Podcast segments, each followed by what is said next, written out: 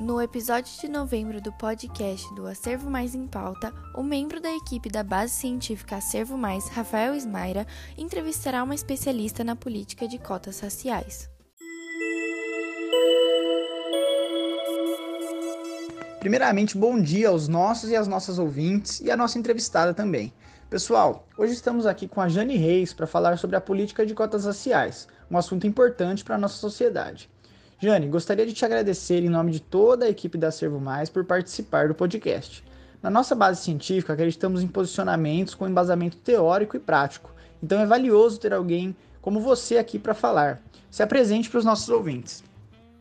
Bom dia, Rafael. Bom dia a todos e todas e todes que estão conosco aqui nessas, nessas reflexões. Eu te agradeço o convite, né? E me apresentando brevemente, você já disse o meu nome. É, e essa Jane, né, que está aqui convidada de hoje, é mulher preta, mãe de dois filhos, trabalhadora. Atualmente eu eu sou servidora da Universidade Federal de Berlândia, atuo na pró-reitoria de graduação como coordenadora da divisão de licenciatura e com bastante envolvimento e engajamento também na, na luta antirracista, dentro e fora da universidade. Nesse sentido, eu estou vice-coordenadora do NEAB, que é o Núcleo de Estudos Afro-Brasileiros da UFO, e além dessa, é, dessas, desses cargos e funções, eu também estou presidenta de duas comissões de heteroidentificação na universidade. As comissões que nós chamamos uh, de denúncias e de serviço público ou concurso público. São comissões que, que fazem, que realizam o, o, os procedimentos de heteroidentificação. No caso da denúncia, né, todos os estudantes que são denunciados por por órgãos internos à universidade ou externos. E no caso do concurso público como ingresso, né? É uma forma de ingresso na universidade, sejam docentes, sejam discentes, além também de atuar em outras comissões fazendo esse trabalho de heteroidentificação, como, por exemplo, né, a, a de ingresso na graduação, que é a que tem o, o, o, trabalho maior, mais intenso nas entradas de vestibular, SISU e tudo mais. Então, muito basicamente, essa sou eu. Muito basicamente, mas uma gama bem, bem grande de atuação aí, né, Jane? É, eu, o, que eu, o que eu tento fazer com o meu trabalho, Rafael, é que, para além do, do meu vínculo formal, né, que eu tenho com a universidade, com outras instituições, é que em todos esses espaços eu possa construir é, formas de combater o racismo estrutural, que está impregnado né, nos, nos, nos lugares de fala, nos espaços pelo qual, pelos quais eu transito. Muito bom. Jane, é, então, pegando assim um primeiro ponto aí da nossa conversa, é, eu queria que você, você definisse é, para o pessoal que está ouvindo aí a gente, o que, que, são as cotas raciais? Como que elas surgem? Como que elas são implementadas aí na, na universidade? ao longo dos últimos anos? Então, Rafael, nós temos diferentes formas né, de, de, de discutir e de pensar é, nesse, nesse entendimento que são as cotas raciais. Então, é, de uma forma introdutória e breve, é importante, é importante colocar que as cotas raciais elas emergem num, num sentido da dívida histórica que o nosso país tem. Nosso país e outros países, né, e, e pensando aqui no, no, na América Latina, nós temos em relação a, ao, ao trato historicamente dado aos, afros, aos afrodescendentes uh, nesse sentido. E eu coloco dessa forma essa dívida porque muito recentemente, nesse momento atual, eu estou em estudo, junto com outros colegas, pela Universidade de Harvard, num curso de certificação de estudos afro-latino-americanos. E a gente vem estudado muito e o Brasil ele se destaca sempre, sempre, sempre em todos os nossos debates e reflexões sobre é, o percurso histórico dos, do, das pessoas afrodescendentes do nosso país. E eu digo isso porque é, é um marco né, muito grande de um estigma, de estereótipos, e o que a gente vem discutindo nesses estudos é que até mesmo as pesquisas, muito, as pesquisas majoritariamente, até pouco tempo, elas pautavam esse, esse, essa história, essas contradições, numa visão embranquecida, eurocêntrica, né, e, e, e bastante uh, tendenciosa. E agora, né, é, em momentos atuais, a gente vem discutindo isso numa perspectiva decolonizadora, que é justamente né, é, estudar novamente é, é, esse movimento, essas questões, mas da perspectiva de dos próprios afrodescendentes, né, de pessoas negras que, que têm os seus estudos, suas visões, suas reflexões acerca de todo esse movimento. Então, contextualizando a nossa conversa a partir disso, né, é, a necessidade das cotas raciais ela, ela é recorrente, né? E, e depois de, de, um, de, uma, de um amplo movimento marcado por lutas, resistências, os movimentos sociais, né, muito antes da gente chegar na legislação, na implementação dessas cotas na universidade, né? Muito, muita, muito caminho foi percorrido, né? Até que a gente chegasse é, à lei de cotas no ano de 2012. E anterior à lei de cotas, eu gosto sempre de, de, de destacar que nós temos na, na Constituição, na nossa Constituição Federal, que as pessoas precisam ter direito, né, acesso a, a saúde, a educação, né, e diversos, moradia e diversos, diversos, é, diversas instâncias, instâncias básicas a qualquer cidadão. Entretanto, a gente sabe que, que pelo formato, pela constituição sócio-histórica e econômica do nosso país, é complexo pensar em igualdade, nos termos em que vivemos até hoje. Então, a igualdade nesse sentido, ela precisa ela precisa ser pensada na perspectiva da equidade, proporcionar aos cidadãos e cidadãs brasileiras formas de acesso para que todos né, consigam uh, uh, efetivamente ter esse, é, esses direitos uh, consolidados. Né? Então, nesse sentido, as cotas raciais elas, elas vêm para promover por meio da equidade, a igualdade no acesso à educação. Porque, bem como sabemos, né, o que, que eu gosto de convidar as pessoas na reflexão, Rafael, é o seguinte: é, o, o acesso à, à educação ele não é o mesmo para para as pessoas de periferia em relação às pessoas que não estão na periferia, e temos também o vetor econômico, mas muito além, né? E aqui é minha responsabilidade e função destacar isso de, de maneira muito forte, que quando a gente coloca para além dos vetores socioeconômicos, é, de espaço e etc, etc, quando o recorte racial ele é colocado nesses diálogos, nessas conversas, a gente vê o quanto é forte, o quanto é notório, o quanto é significativo o quantitativo de pessoas negras que estão é, é, predominantemente hum, prejudicadas nesses espaços. Ou seja, por que, que eu falo isso? Qual que é, é, é em termos raciais, qual que é a constituição de, das pessoas que estão nas favelas, que estão na periferia? É majoritariamente constituída por pessoas negras. Então, esse recorte racial ele é muito importante, daí também a importância das cotas raciais.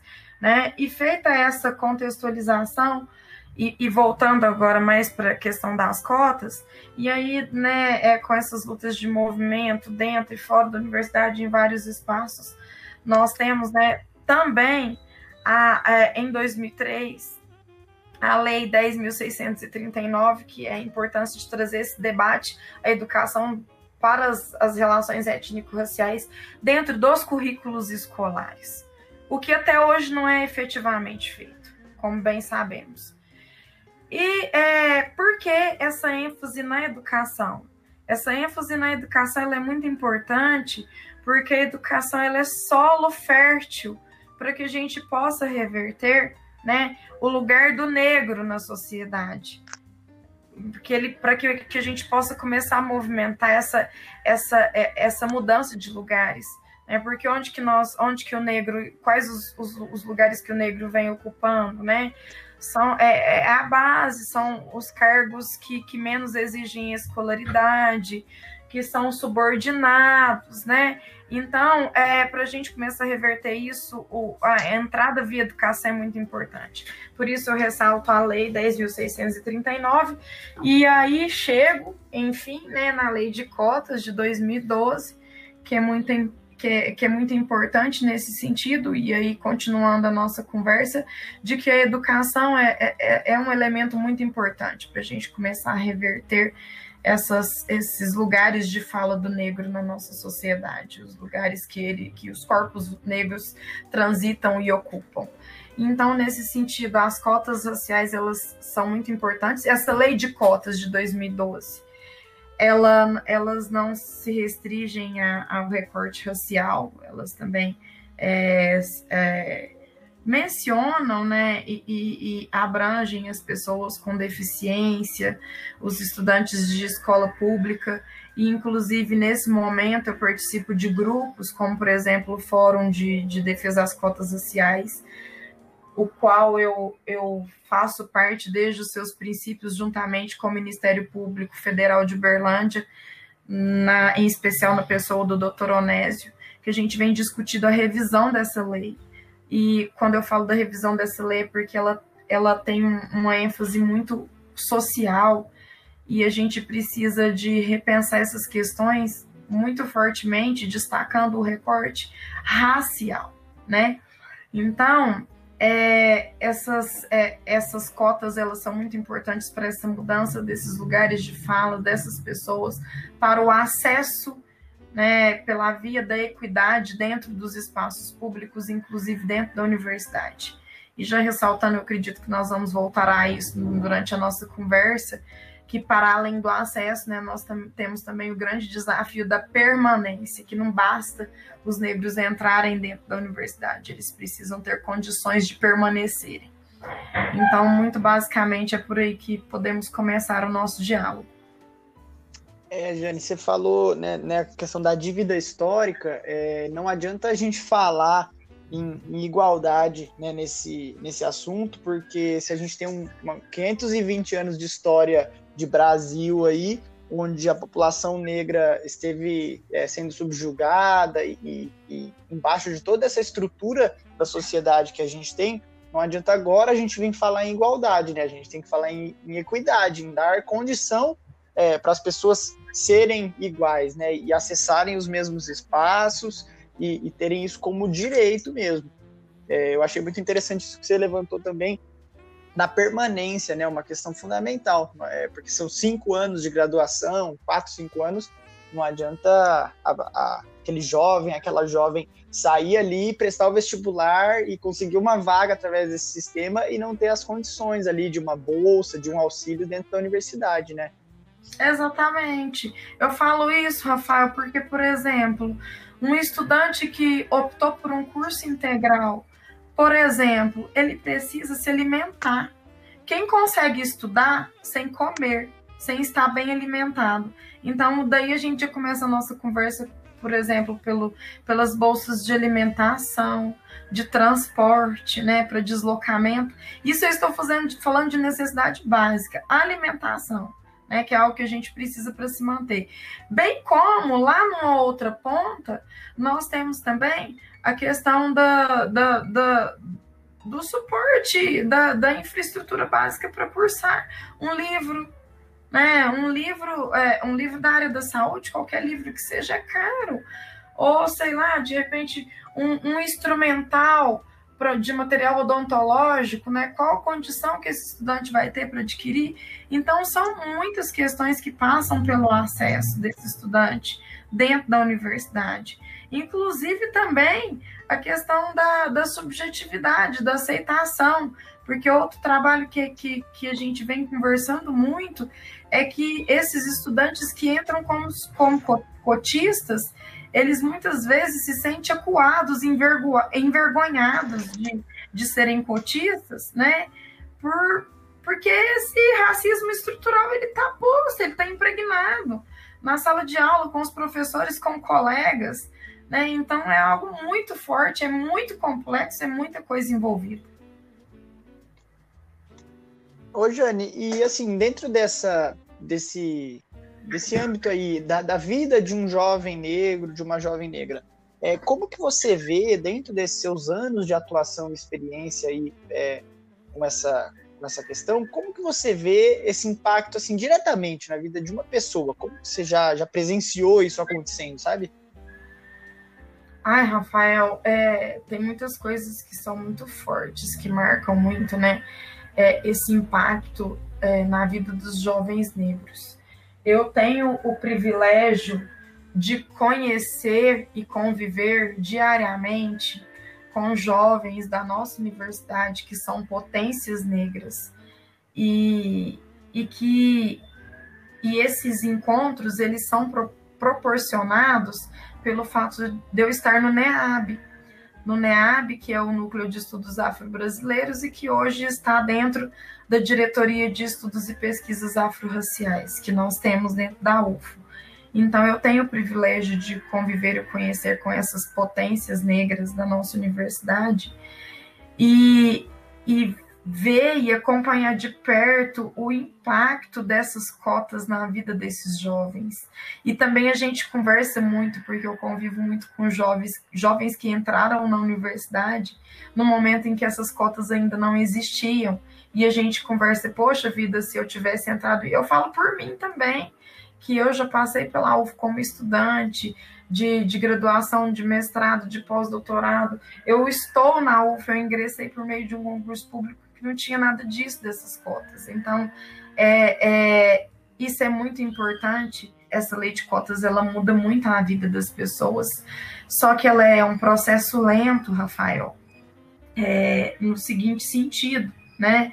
Essa pessoa precisa ser formada, daí a questão do desafio da permanência. A gente tem que combater a evasão nesse caso para que, para que é, essa formação ela aconteça do início ao fim, e inclusive durante a permanência a gente precisa conversar muito com esses cotistas dentro da universidade para que realmente essa política afirmativa ela se faça valer, porque a gente bem sabe que muitos também têm acesso a essa a, a, a, é, a esse a essa a esse sistema de cotas né? Mas sem muito entendimento da importância, do significado. Então a gente precisa muito conversar sobre isso para que esse ciclo ele seja garantido, para que é, no momento de discutirmos a revisão da lei de cotas que se aproxima, que será no ano de 2022, para que independente de que ela continue ou não, que as,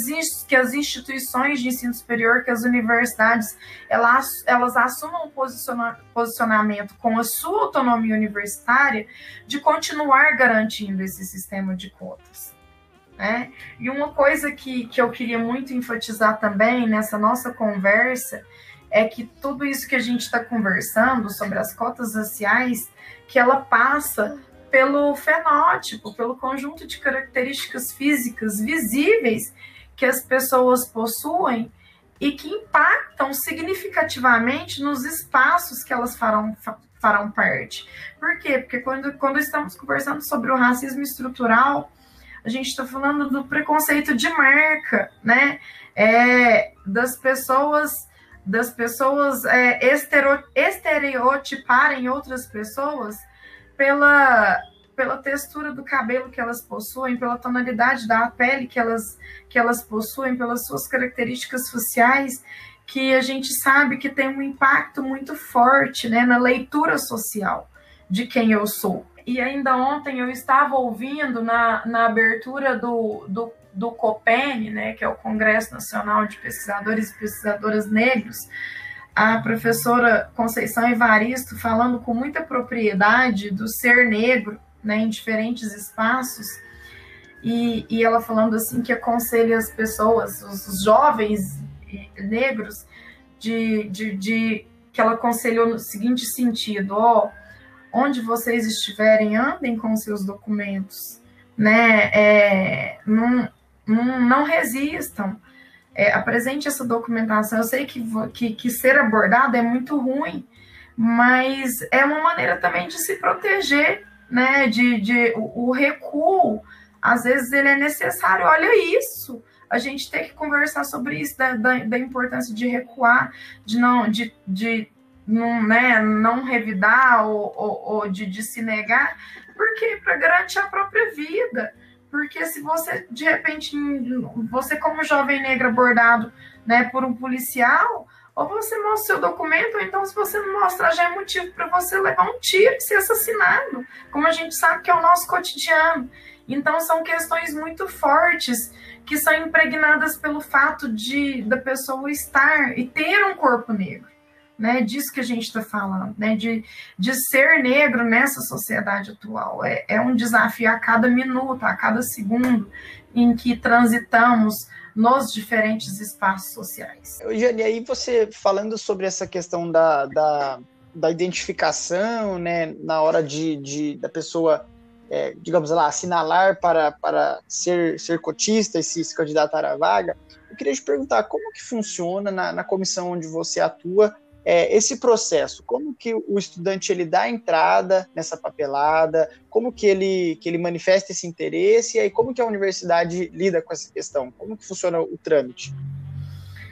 Então, é, o trâmite é o seguinte, nós temos diferentes comissões de heteroidentificação na UFO, é, e nesse sentido também há diferentes formas de trâmite. Burocrático, para né, é, fazer valer o direito de, de, de, de, se candidatar como cotista. Mas o, o que eu quero dizer é que, para além desse trâmite, quando eu digo trâmite, é que, por exemplo, para, para as entradas de ingresso de graduação, nós temos o sistema, que é o portal Prograde, que o estudante precisa. O estudante precisa é, inserir documentos, né? Vídeo, fotografias e uma série de outras de outros de outros requisitos necessários para é, é, se para além da sua autodeclaração, como também nós temos em outras em outras é, instâncias, como no caso da denúncia, são entrevistas presenciais, mas que nesse momento da Covid-19 estão sendo remotas. Então, assim, há várias possibilidades né, em relação à documentação. Então, o que eu quero dizer é que, para além desses, dessa documentação do procedimento, que seja virtual, que seja presencial, é que o principal critério de todas essas comissões de heteroidentificação é validar ou não validar esses, é, essas pessoas né, que, que, que desejam ser cotistas, né, acessar as diferentes formas de entrada da universidade como cotistas, eles são pautados pelo conjunto de características físicas fenotípicas que possuem, que devem ser as características fenotípicas da raça negra. E eu falo isso tanto para pretos quanto para pardos, porque sabemos que os indígenas, né, pela documentação, o Rani, o Rani, como as pessoas dizem, né? E no caso do, dos pretos e pardos, é pelo mecanismo complementar à autodeclaração. Além da pessoa se autodeclarar, nós temos o mecanismo que são as comissões de heteroidentificação que farão a verificação da validade ou não dessa autodeclaração. Está pautado única, exclusiva e objetivamente na análise dessas características. Por que, que eu gosto muito de enfatizar isso? Porque é, essas comissões elas não estão pautadas no critério da ascendência, elas não estão é, é, pautadas em, em, documentos antigos, como, por exemplo, certidão de nascimento, histórico escolar ou em outras questões, mas, ao mesmo tempo, essas comissões, elas não, não são tribunais raciais e não estão pautadas em desconstruir né, pertencimento étnico das pessoas se a pessoa se declara parda, né, e eu vou falar isso porque aí é, é, é o grande impasse da comissão, ela pode continuar se autodeclarando parda. Só que, para os critérios da comissão de heteroidentificação, ela é parda, ela é, ela é, é parda se ela conter é, um conjunto de características fenotípicas da raça negra. Então, é o pardo com essa particularidade. Então, é, isso é para o trabalho da comissão é, porque a gente tem os polemas, os, é, os debates, ai, mas eu sempre me pertenci, é, eu sempre me vi como pardo porque não me vejo como branco, ok, mas aqui nós estamos, é, é, é, aqui é validado, né, pelos profissionais, pelos membros avaliadores, o pardo que tem características de pessoas negras, né? E enfatizando novamente, ah, quais são essas características? Essas características, é, pessoal, são os seguintes: é, é a tonalidade da pele, é a textura do cabelo e são os traços faciais, características físicas visíveis. Por que isso? Porque quando eu estou nos espaços, né, que eu que eu transito, eu é, é essa forma que vai impactar nos, nas situações de discriminação, de preconceito. Né? Então é isso, é isso que é importante. Então, como por exemplo, o doutor Onésio fala, é, quando eu estiver transitando esses espaços, eu não vou estar de mãos dadas com meu pai, que pode que, que é negro, ou com a minha, minha avó, que é negra. Não é isso que vai, que vai né, é, é ser o, o, o elemento norteador né, que vai conduzir para situações de racismo, de preconceito. Não é isso. Não é minha avó, não é meu pertencimento, não é minha, minha ascendência, é meu corpo. É o meu, meu corpo negro que vai falar mais alto né, e que vai ser passível desse tipo de preconceito e de discriminação. Então, é, e é muito importante ter, ter esses critérios, né? Porque a gente sabe que hoje existe é, muitas pessoas tentando burlar esse sistema, pessoas é, que são brancas, tentando burlar é, para dizer que tem uma ascendência, que tem, para tentar se aproveitar desse sistema, né? Exatamente. Então é muito importante ter isso é, delimitado, né? É. é. É importante, Rafael, e eu digo da seguinte forma: é, eu digo a partir de dois lugares de fala. Se eu estou falando enquanto a Jane é presidenta das comissões, o único exclusivo papel dentro dessas, né, é, é, é dentro de, desse grupo, dessa equipe, é heteroidentificar, validar ou não validar os estudantes ou os candidatos, ponto. Mas quando é, a, é, essa é a Jane, presidenta das comissões. Só que quando é a Jane que que é a Jane que faz parte do, do NEAB da DIEPAFRO, é, a Jane Negra, com suas convicções, com sua, seu aprendizado, com sua leitura, com a sua formação e vivência, né? Que, que aí é um, é um, a gente não consegue é, separar essas instâncias, eu digo porque eu trago no meu percurso tanto a minha formação acadêmica, minhas leituras, como as minhas percepções em cima disso.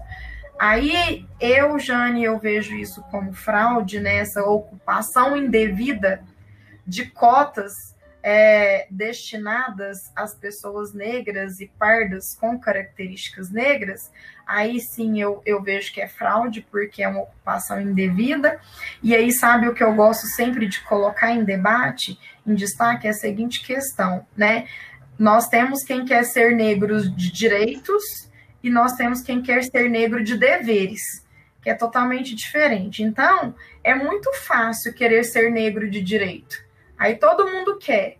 Mas quem quer ser negro de deveres? Quem quer verdadeiramente? Eu gosto muito de fazer essa pergunta para iniciar. Quando eu estou em diferentes reflexões, principalmente como estudante, mas quem quer ser negro no nosso país de deveres? Quem, quem, quem deseja ter um corpo negro nas condições desiguais, violentas e discriminatórias do contexto que faz parte da nossa sociedade? É aí que está a conversa né? Eu acho que vai por aí. Muito, muito interessante esse seu ponto. É, e, Jane, assim, para para a gente pensar agora, é, a Servo Mais é uma, uma base científica, então a gente está tratando aí com, com, pessoas em graduação, a gente é multidisciplinar, então temos artigos e pesquisas é, de todas as áreas do conhecimento. É, então, para você deixar uma mensagem é, para reforçar essa, essa importância das cotas raciais, é, tanto para jovens negros que estão nessa situação de ingresso na universidade, quanto para as pessoas que já estão né, na universidade, que são o nosso público majoritário, e estão aí nessa situação que você mencionou de permanência. Se você puder deixar uma, uma mensagem para essas pessoas que, que vão estar tá ouvindo a gente. Eu acho que é muito importante é, deixar para as pessoas que nos ouvem, Rafael, é, é a seguinte mensagem que a gente possa conversar sempre mais e mais sobre essa, essa defesa às cotas sociais, desmistificar é, achismos, uh, é, opiniões superficializadas sobre o que, que é, o que, que são essas cotas, o que, que é o racismo estrutural, porque muita, muitas vezes quando a gente inicia esse tipo de conversa, as pessoas elas não sabem com, com aprofundamento, com, pro, com profundidade, né? O, a importância da, das cotas raciais e o quanto que esse racismo estrutural está forte na nossa sociedade. Então precisamos, sempre muito e mais e mais conversar sobre o racismo estrutural, sobre a defesa das cotas. E que essa conversa ela não, ela não deve ser circunscrita aos negros, né, aos pretos e pretas, porque é, aqueles né, que desejam somar conosco na luta antirracista, né, e não apenas não ser racista, é, precisam, a gente precisa muito desmistificar e conversar mais sobre isso então, ter conosco as pessoas que acreditam na educação antirracista, na defesa das cotas, é muito importante, bem como precisamos também de ampliar esse debate, porque o que eu sinto muito é que quando a gente, é, é o que eu vejo, percebo muito, é que quando a gente tem esse tipo de conversa, as pessoas, ah, mas agora eu estou entendendo. Então, isso é muito importante para que mais pessoas possam se somar a nós, né, nessa educação antirracista. Essa é uma parte que eu acho muito importante da minha mensagem. Minha segunda e última é, é que nós que estamos dentro da universidade, falando para os estudantes que estão nos ouvindo, é, é muito importante que, que conversemos sobre isso e que não deixemos passar né, dentro dos nossos espaços essas situações de racismo né, que nós possamos conversar, que nós possamos denunciar, que nós possamos né, é, é, ampliar esse debate. Nós que estamos dentro desses espaços tão importantes formativos como é a universidade. E nesse sentido, né, é, o nosso grande e, e recorrente desafio no momento é também conversar sobre a permanência, sobre o orgulho de ser cotista, sobre a importância de, de, de negros e negras, né? É, ocupem essas vagas que são nossas de direitos. E eu falo nossas porque, como nós estamos no podcast, as pessoas não estão nos vendo, mas eu também já me apresentei, eu sou mulher preta. Então, eu falo como pessoa que também né, tem um corpo preto e uma alma preta. Então, é, é, essa conversar sobre essa permanência e, e, e, e construir, né, é, esse sentimento de pertencimento, de representatividade dentro da universidade, ter orgulho disso é muito importante. E, e eu aproveito muito os meus lugares de fala para cobrar isso, né, das gestões superiores, das gestões administrativas, mas é sempre, é, não adianta ser a Jane sozinha, é uma coletividade das pessoas que acreditam nessa luta antirracista. É isso que é muito importante. Jane, muito obrigado aí pela sua fala, por toda essa sua explanação. É, aqui na, na Servo Mais, como base científica, é, e nesse projeto, a Servo Mais em Pauta do podcast, a gente acredita é, nesse jornalismo e nessa, nessa ciência feita com propriedade. Então, ter uma pessoa como você é, tão atuante e, e que tem conhecimento de causa mesmo para dizer é, não só pelo lugar de fala, mas pela sua atuação aí é, ao longo de toda a sua carreira. É, é muito, muito importante ter vozes como a sua falando para as pessoas. Então a gente fica muito agradecido mesmo com a sua fala. É, foi muito, muito valiosa. Eu agradeço imensamente o convite, Rafael, as pessoas que. A, a, a rede de pessoas que a gente vai ampliando esse debate, né? Porque um vai falando para o outro, assim a gente vai se conhecendo, se entrecruzando, isso é muito importante. Eu fico totalmente à disposição e agradeço imensamente todos que ficaram conosco até aqui. É, e, e sigo à disposição eu gosto muito, muito mesmo desses debates. Eu venho com prazer, com satisfação e sempre, sempre é, é, farei de tudo para atender da melhor forma todas as pessoas que me procurarem para que a gente possa ampliar esse debate e, e sempre colocá-lo em pauta dentro dos espaços dos quais fazemos parte. Muito obrigada.